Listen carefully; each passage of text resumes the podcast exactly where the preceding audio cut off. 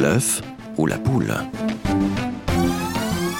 Un thème, deux points de vue, c'est l'œuf ou la poule. Tous les proches racontent la même chose. Une fille heureuse, sans problème, et puis tout bascule. Elle plaque tout pour le grand amour, s'isole, maigrit à vue d'œil et finit par avaler un tube de somnifère. Bonjour et bienvenue à l'écoute de l'œuf ou la poule. Il va justement être question de nourriture aujourd'hui. Manger est un besoin vital, un rite familial et culturel. Manger est une affaire de goût et de plaisir de partager. Mais pour certains, pour beaucoup même, manger est un problème. Quelles sont les causes et surtout les solutions aux troubles du comportement alimentaire, que ce soit l'anorexie, la boulimie ou des compulsions alimentaires? Miroir, miroir, mon beau miroir, qui est la plus belle entre toutes c'est toi, ma reine. N'y a-t-il donc aucune limite à ta beauté? Notre invité, Alain Fonte, est infirmier général à la retraite avec une expérience dans l'accompagnement spirituel chrétien. Avec son livre Vers une pensée juste, publié aux éditions Première Partie, il nous livre le fruit de son expérience et d'une étude appuyée sur les compétences d'un nutritionniste, le professeur Daniel Rigaud, à qui nous donnerons également la parole. Nos deux intervenants sont interrogés par François Sergi. Le, trouble du comportement alimentaire, on va dire que c'est le, fait du mensonge. Non pas que les personnes mentent, mais elles sont trompées, elles sont dans l'erreur, dans leurs valeurs. On peut parler de l'anorexie, de la boulimie, de l'alimentation compulsive. Ces personnes ont un besoin obsessionnel de maigrir, et puis ça peut aller jusqu'à la dénutrition elles peuvent même en, décéder, en mourir. Mais fondamentalement, là-bas, c'est un problème par rapport au mensonge. Et ça, on se ment soi-même Voilà, on se ment soi-même. Si tu veux maigrir, euh, descends du métro maintenant, euh, fais le reste à pied, euh, allez, lève-toi, fais tes pompes tu vas pas manger cette mayonnaise, mets tout ça à la poubelle. Enfin, donc Donc l'obsession, c'est de maigrir, c'est ça? L'obsession, c'est de maigrir, tout à fait. C'est Et pourquoi? ah, peut-être pour disparaître, je ne sais pas. Il y a peut-être également en arrière-plan une influence de suicide inconscient. Il y a un manque de confiance, il y a un manque d'estime, hmm. il y a un besoin de contrôle. Elles vont démarrer ce régime alimentaire, elles vont voir au début qu'elles perdent un peu de poids et elles ont l'admiration hmm. de la famille, des copines, etc. Ça marche. L'estime de, de, soi est liée au poids et au corps. C'est la lune de miel de l'anorexie. Et il arrive un moment où elles ne peuvent plus s'arrêter. Le régime, qu'est-ce qu'on fait dans le régime? On ne permet plus à ces sensations. On court-circuite tout on ça. On court-circuite tout ça, on va manger avec sa tête. Donc il va y avoir restriction, il va y avoir frustration, il va y avoir compulsion, échec, va y avoir honte, et on va resserrer les boulons.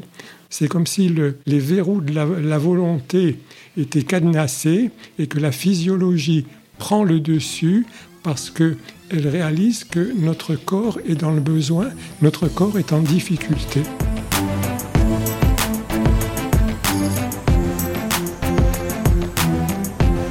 On voit bien que finalement c'est une souffrance. C'est une souffrance. Elles en sont conscientes elles-mêmes? C'est un enfer. C'est un enfer. Comment sortir Et on a bien compris que c'est une question de, le titre l'indique, vers une pensée juste.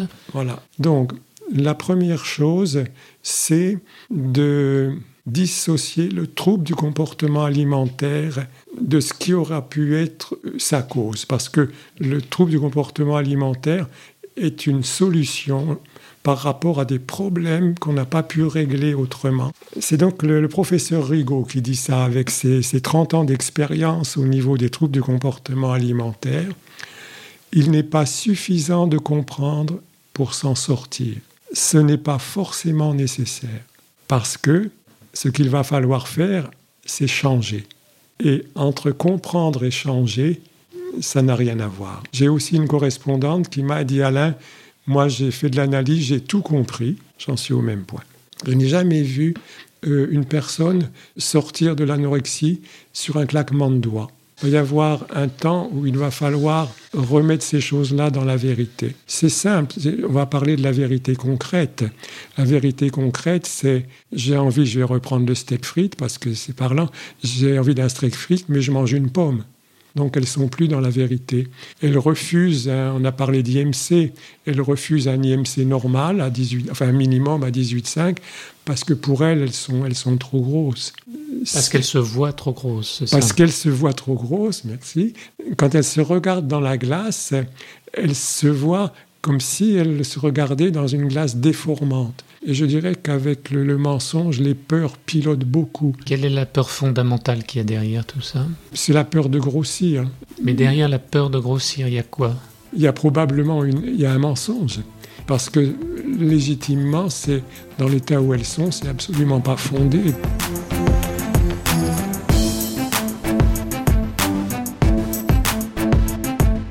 Au niveau de la foi chrétienne, nous savons que Jésus vraiment a, dans, ses meurtrissures, a pris nos maladies. Nous avons une assurance de compassion. C'est dans l'épître de Jean. Il nous est dit que Jésus est venu avec la grâce et la vérité. Et ce dont on a besoin pour se dégager, sortir de cela, c'est de vérité et de grâce.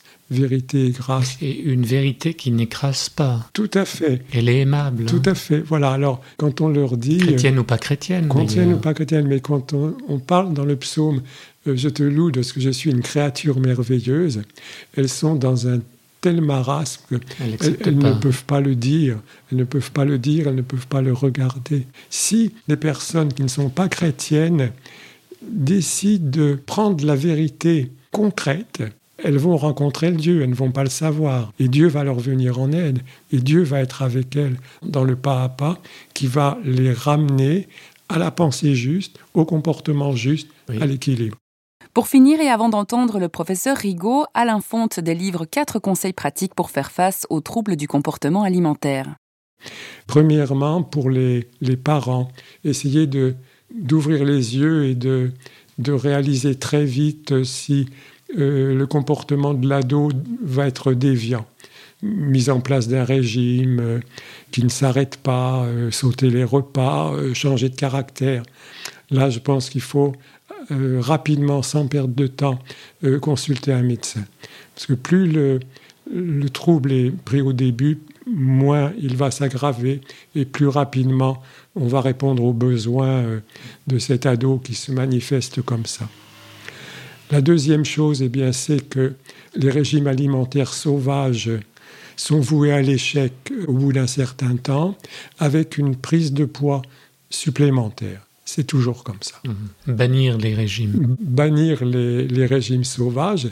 Donc, bien sûr, euh, se soumettre aux régimes médicaux structurés. Et puis, l'autre chose, eh bien, c'est aux parents euh, de pouvoir rassurer les adolescentes quand les parents voient qu'elles prennent des formes et puis que les adolescentes euh, commencent à être un peu inquiètes, bien leur expliquer que c'est quelque chose qui est physiologique normal et que c'est quelque chose qui va se normaliser.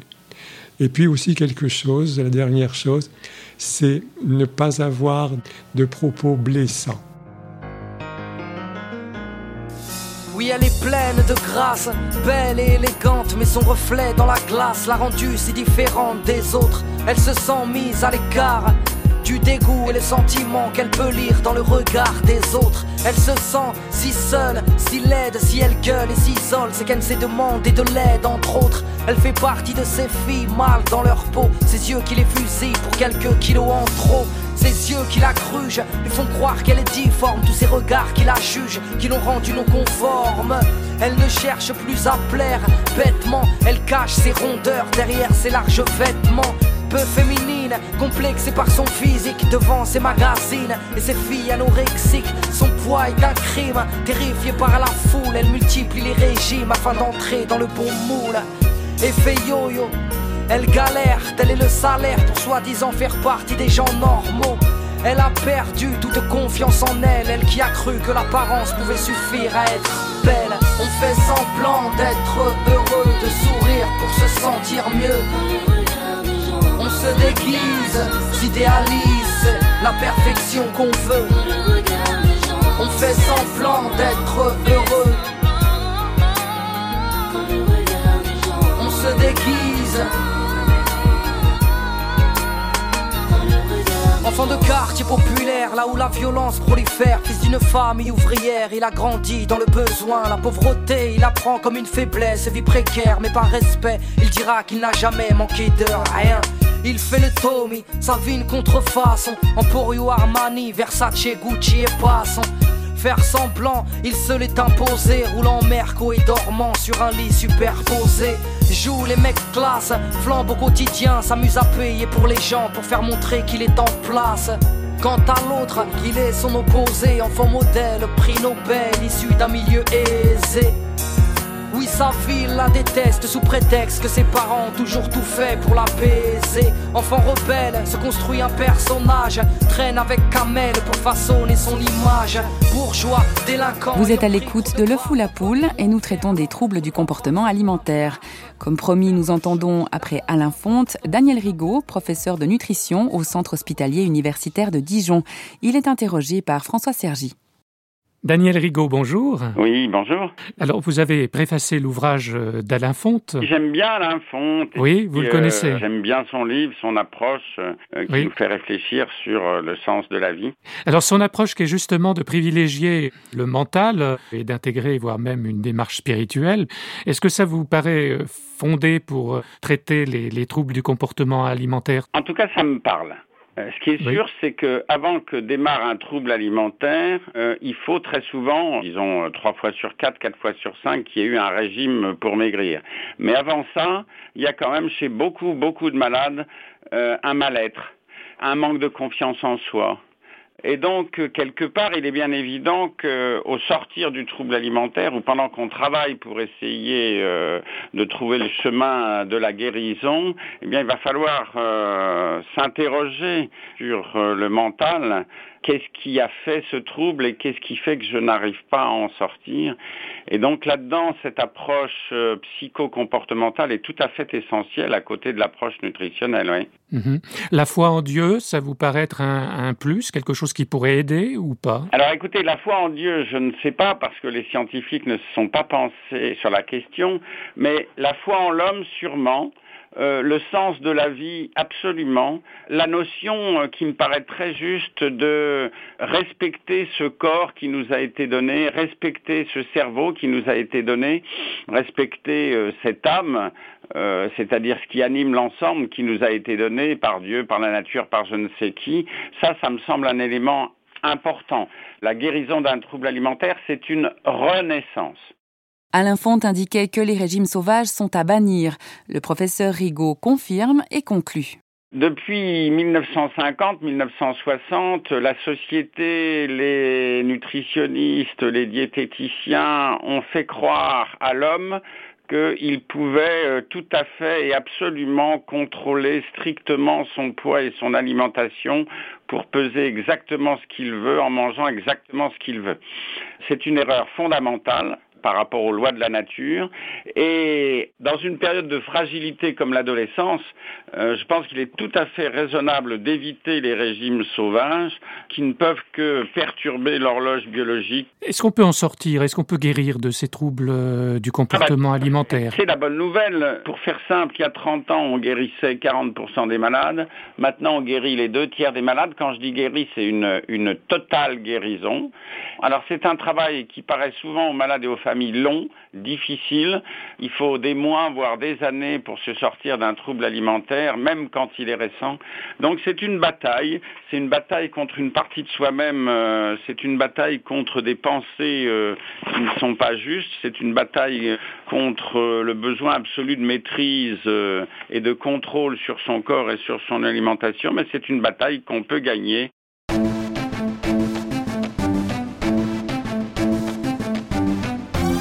Une bataille qu'on peut gagner. Et pour vous y aider, l'ouvrage d'Alain Fonte vers une pensée juste et son site lesvertpâturages.com. Signalons également l'association Autrement du professeur Rigaud.